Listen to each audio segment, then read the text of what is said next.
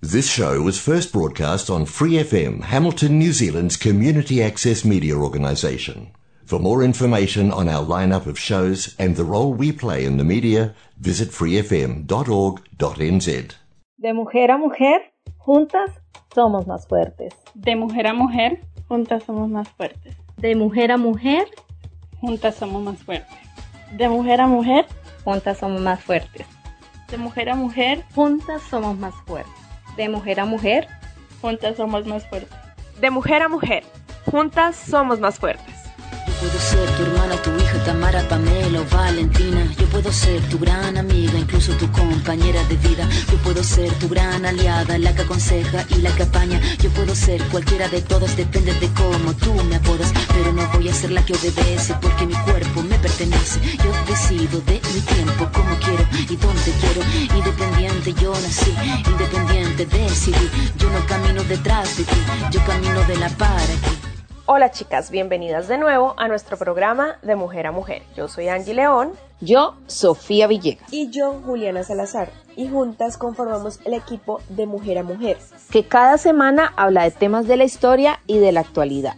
Todo con un enfoque hacia la mujer. Este será un programa para generar conciencia, empatía, apoyo y sororidad. Les recordamos que nos pueden encontrar en Facebook e Instagram como arroba de mujer a mujer NZ. Así que bienvenidas y empezamos.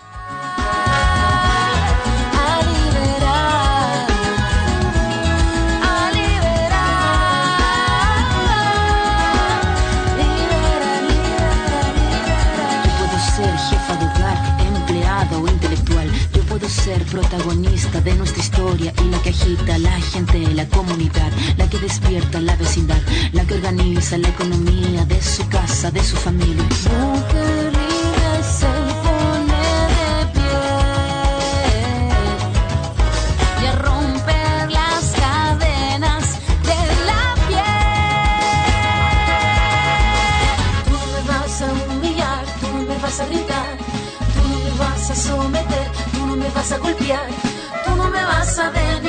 Tú no me vas a obligar, tú no me vas a silenciar, tú no me vas a callar. No sumisa ni obediente, mujer fuerte, insurgiente, independiente y valiente, romper la cadena de lo indiferente,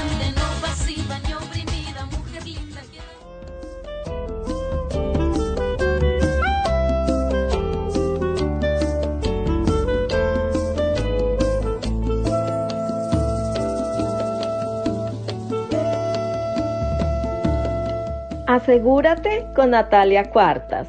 Mano fuerte va barriendo, pone leña en el fogón. Mano firme cuando escribe una carta de amor. Manos que tejen haciendo nudos, manos que rezan, manos que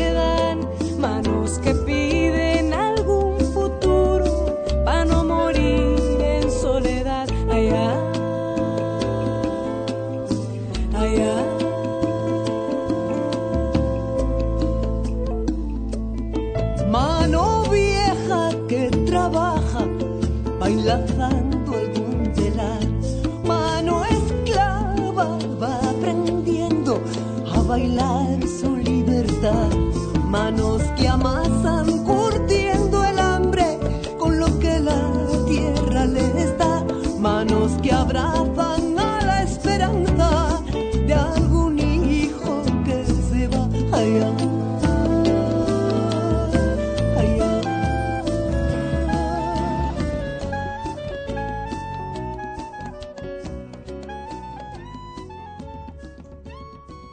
Un saludo a todas las mujeres que nos escuchan. Les habla Natalia Cuartas y hoy las acompaño nuevamente con Asegúrate, una sección para hablar de cómo estar más seguras en nuestras redes sociales, teléfonos, correos electrónicos y computadoras. Hace poco Angie, creadora de Mujer a Mujer, me hizo la sugerencia de hablar sobre un tema poco tratado, y son las cámaras ocultas que a veces se encuentran en los hoteles y alojamientos de Airbnb. Por eso en el programa de hoy les contaré los consejos que da un experto para saber si hay cámaras en, en las habitaciones donde nos hospedamos. Al parecer, como lo relata el hacker, es cada vez más común que los dueños de las casas o apartamentos que son utilizados como alojamientos de Airbnb instalen cámaras para ver qué hacen sus inquilinos durante el tiempo de estadía, situación que también es aprovechada para grabar los momentos de intimidad de los huéspedes. Entonces, para identificar estas pequeñas cámaras, Michael, el hacker en mención, dice que lo primero que hay que hacer es buscar en la habitación o en el apartamento dispositivos que estén ubicados o instalados de forma muy conveniente. Por ejemplo, las alarmas de incendio sobre las camas, los relojes despertadores, las lámparas o las rejillas de ventilación. Para saber entonces si hay una cámara, se recomienda iluminar el dispositivo o los bombillos que allí se vean. Si con la luz, que podemos utilizar por ejemplo la luz del celular, sale un reflejo azul, es porque hay una cámara instalada. En los relojes despertadores también pueden iluminar con la luz del celular y ahí se verá también el lente de la cámara. Así como en los enchufes, busquen sin los cargadores, tienen pequeños agujeros. Estos también se pueden iluminar, o sea, los pequeños agujeros, y si ven el reflejo azul es porque tienen una cámara. Por eso es importante fijarse en estos dispositivos que están instalados y en esos agujeros que muchos de estos tienen porque es ahí donde va a estar la cámara y porque muchos de estos pueden estar en las duchas, en los cuartos, en la sala, en la zona de closet, en cualquier lugar. También es importante pues buscar estos huecos en las paredes, así sean muy pequeños. Otra forma es estar atentos cuando apaguen las luces. Si ven luces rojas que la mayoría de veces titilan, también puede ser porque se trata de una cámara oculta. En el caso de los relojes pueden tapar el reloj y ver si hay algún reflejo de una luz roja. De igual forma, los expertos aconsejan revisar los dispositivos que dentro del hospedaje estén conectados a una red Wi-Fi o revisar si hay redes raras en el lugar. Otra de las recomendaciones es buscar cables que no lleven a ninguna conexión o que están ubicados de una forma extraña. Esto es importante revisarlo en especial en los baños donde se supone que no deberían existir muchos cables y conexiones o revisar si las lámparas tienen, por ejemplo, algún agujero al lado. Es importante que recuerden que hacer este tipo de grabaciones en plataformas de alquiler como Airbnb o en los hoteles está prohibido. Por eso hay aplicaciones que se pueden utilizar para rastrear si hay cámaras en los lugares, como la recomendada por el diario El Confidencial llamada Fink. Fink es una aplicación gratuita que permite detectar todos los dispositivos que estén conectados en la habitación, identifica intrusos en las redes y ayuda a establecer la velocidad de la conexión de Internet y del Wi-Fi. Sin embargo, para que este método funcione, se tiene que tener acceso a la red privada de Wi-Fi. Esta práctica de grabación ha causado la expulsión de varios dueños de alojamientos de la plataforma de Airbnb, pero también ha terminado en demandas para la plataforma, quienes a su vez han dicho que para ellos la seguridad y la privacidad de sus clientes es de suma importancia. Pero es importante estar alertas en todos los alojamientos porque esto también ha ocurrido en hoteles y otro tipo de hospedajes. Aunque la idea no es que estemos paranoicas pensando que nos están filmando en todas partes, sí es tener la precaución de revisar, porque como hemos visto, cualquiera de estas imágenes íntimas pueden terminar en la web de forma rápida y sin darnos cuenta. Recuerden también hacer las denuncias correspondientes en caso de que se llegara a encontrar alguna de estas cámaras. Las denuncias las pueden hacer directamente con los hoteles, las plataformas y la policía. Espero que les haya gustado el programa de hoy. Recuerden que si quieren saber más de algún tema, pueden escribirnos en nuestras redes sociales o en nuestra página web.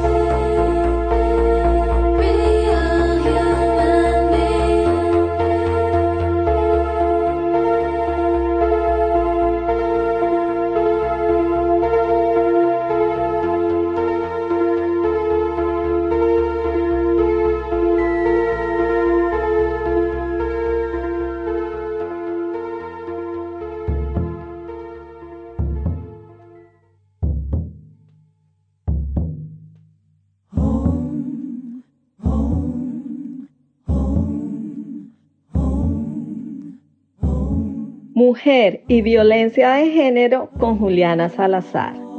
Que tiemble el Estado, los cielos, las calles, que tiemble los jueces y los judiciales. Hoy a las mujeres nos quitan la calma, nos sembraron miedo, nos crecieron alas.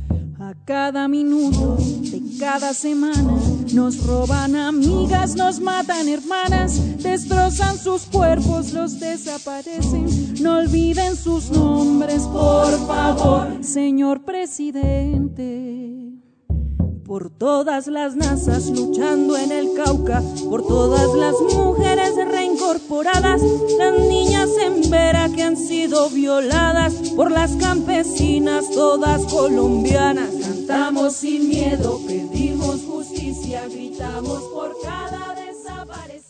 Hola chicas, con ustedes nuevamente Juliana Salazar para tocar un tema del día de hoy que sé que muchas lo hemos experimentado pero hasta hace poco se reconoció como un tipo de violencia. Esta práctica nos ha puesto en situaciones desagradables y hasta hemos estado inseguras de nuestras emociones. Se trata del ghosting. El término viene de la palabra ghost, que es fantasma en inglés. Y se trata de cortar de forma drástica todo tipo de comunicación con una pareja o una expareja con quien aún se tiene un vínculo, sin dar ninguna explicación. Es decir, se corta la comunicación de forma drástica con alguien que todavía quiere mantener comunicación, mantener el vínculo. En ocasiones el ghosting viene acompañado de orbiting, que recoge el fenómeno anterior, pero además esta persona sigue viendo tus historias en tus redes sociales, comenta tus publicaciones, o sea, digamos que sigue estando, por así decirlo, pendiente de las publicaciones. Pero nunca responde a los mensajes internos o a los mensajes directos. Este tipo de violencia impide a la persona con quien se corta la comunicación cerrar un ciclo. Y bueno, es importante cerrar un ciclo, tener como un momento de cierre cuando estás en, una relación, cuando estás, en, cuando estás en un vínculo con otra persona. Por eso es importante el hecho de, decir o digamos de afirmar, de reconocer cuando, cuando hubo ese momento de ruptura, pero con esta práctica es súper difícil reconocerlo, o sea, es imposible. Por eso es complicado y desestabiliza muchísimo.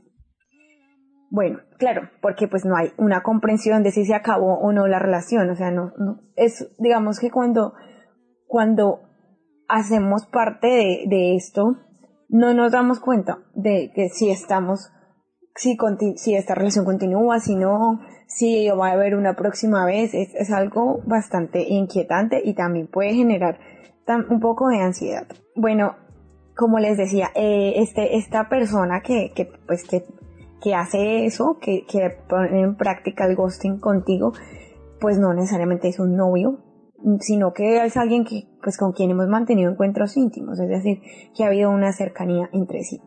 Les quiero contar también que esto es un rasgo con sesgo de género, pues en el contexto social actual hay una mayoría de hombres que no saben gestionar las emociones de sus parejas y hay una tendencia a no quererse hacer responsables. Así que es común que rompan de esta manera.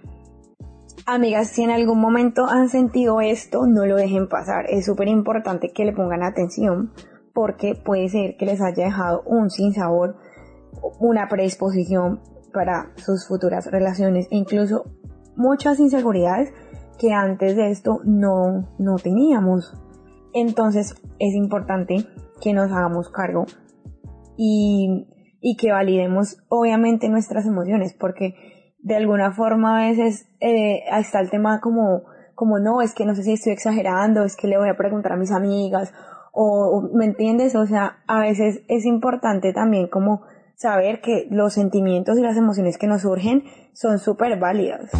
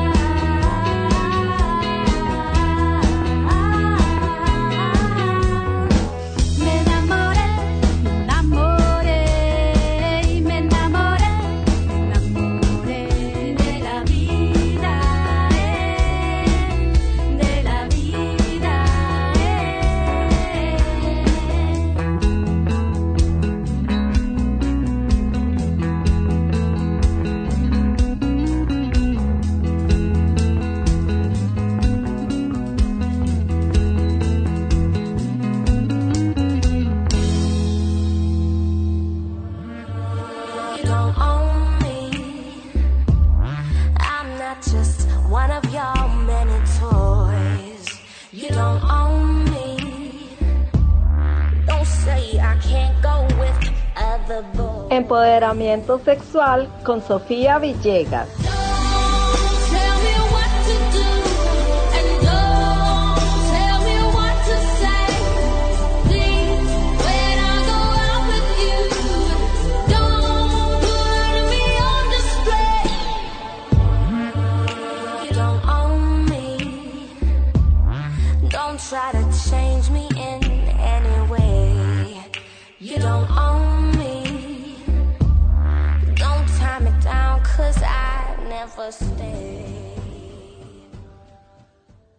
Mujeres hermosas, las abrazo y les doy la bienvenida a la sección de empoderamiento sexual.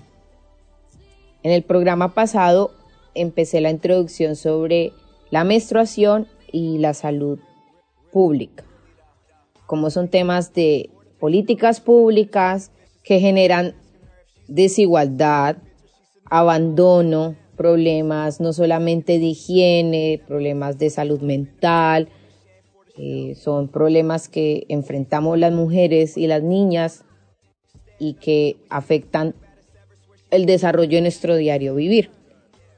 Por ejemplo, en Japón, resulta que en Japón las mujeres si tú trabajas en la cocina y eres chef, ustedes saben que el sushi es un plato muy emblemático en Japón.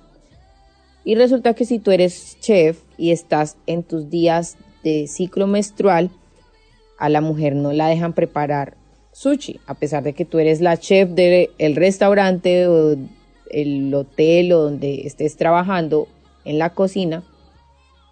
No puedes preparar porque se tiene ese gran tabú que la mujer en su ciclo menstrual sufre un desequilibrio en el sentido del gusto y que por lo tanto no puede haber una elaboración propia del mismo. En Nepal, las mujeres son regaladas al campo cuando o las dejan en el cobertizo o, bueno, como les dicen ustedes, en el establo, porque piensan que la mujer en su día de periodo tiene atender desgracia en el pueblo, entonces las apartan y las dejan en el campo cuando son niñas o mujeres mientras están en su ciclo menstrual y luego las, las vinculan de nuevo a su, a su vida normal. Entonces imagínense una mujer cabeza de familia que tenga que estar todo el tiempo en esas comunidades que todavía tienen esos tabús hacia nuestro ciclo menstrual y no puedas darle de comer a tu hijo por una semana porque tienes que apartarte de la sociedad, lo cual es, no tengo palabras la verdad para explicar el descontento que me produce saber que existen este tipo de tabús que afectan no solamente la salud mental de la mujer, sino la economía. Otro ejemplo, en India el 50% de las niñas desconocen qué es la menstruación. Y por ejemplo, si hablamos en términos de porcentaje en India, el 50% de las niñas no tienen ni idea qué es la menstruación. Y solo ese 12% de la población total usa productos específicos para su periodo, pero resulta que las mujeres que desconocen utilizan productos, no, no puedo decir productos, tienen acceso a la naturaleza usando hojas secas o telas para otras mujeres. Bueno, la tela me parece genial, pero llegó una hoja seca una mujer, no sé. Bueno, y las mujeres como no saben, utilizan hojas secas porque no, no tienen ni idea de, de cómo abrazar la menstruación. El Banco Mundial dice que dos de cada cinco niñas pierden su promedio porque la escuela no tiene las instalaciones sanitarias adecuadas. Yo les comentaba a ustedes en uno de los programas, por ejemplo en el diario Vivir, de una mujer que trabaja en un sector agrícola que ni siquiera puede ir a trabajar porque las condiciones del baño no te dejan apropiarte de tu ciclo menstrual. Lo mismo que la comercialización de productos que nos hacen daño en nuestra zona íntima, pero también en la menstruación se convirtió en un negocio sabiendo que es un tema de salud pública que los gobiernos deberían hacerse responsables. Por ejemplo, acá en Nueva Zelanda conozco a una chica, bueno, personalmente no la conozco, la he seguido, y es una estudiante de Asia, y ella es súper joven, tiene como 19, 20 años, y ella es muy empoderada, se cuestionaba de aquellas mujeres que no tienen acceso a los productos naturales para su ciclo menstrual. Y la chica se hizo un estudio porque ella trabaja con fármacos y, y la chica se hizo un estudio y creó una copa menstrual y, y ella produce y comercializa copas menstruales. Ella vende sus copas menstruales en un rango de, de precio muchísimo menor al comercial y todo eso que vende siempre va un porcentaje destinado a aquellas poblaciones que no tienen el acceso para adquirir sus productos de cuidado menstrual.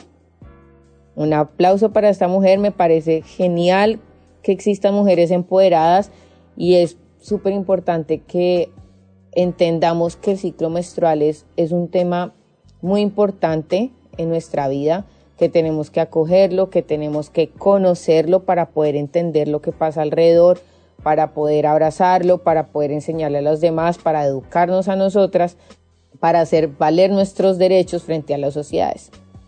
Les mando un abrazo y nos vemos la próxima semana con más temas de menstruación y empoderamiento sexual. Gracias por acompañarnos el día de hoy. Las esperamos la próxima semana con más temas y recomendados aquí en De Mujer a Mujer. No olviden seguirnos en Facebook e Instagram en arroba de mujer a mujer NZ. Hasta la próxima. Thanks for listening to this Free FM podcast. If you want to hear more content like this, you can support Free FM via Patreon. Head to patreon.com slash freefm89 to find out more.